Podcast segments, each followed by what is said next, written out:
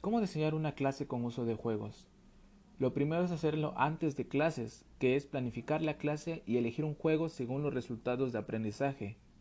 Durante la clase será contextualizar a los estudiantes las dinámicas en función de los aprendizajes esperados. El docente entrega los contenidos a abordar y especifica que se utilizará Kahoot en la clase. Ese es un ejemplo.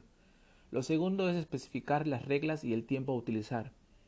El docente divide en grupos a los estudiantes y por equipos deberán contestar preguntas virtualmente, lo que tendrán un minuto por pregunta. El tercer paso es crear sistemas de recompensas.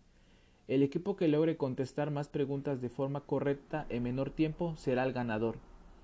Como paso número cuatro y último será retroalimentar resultados. El profesor identifica los errores que se mostraron más frecuentes en el juego y retroalimenta a quienes se han equivocado en las respuestas. No hay que olvidar que no es un juego por jugar, el juego debe estar orientado a los resultados de aprendizaje, debe generar reglas y recompensas en función de un aprendizaje esperado para que sea una gamificación. Considere el apoyo de su ayudante para la planificación de la actividad.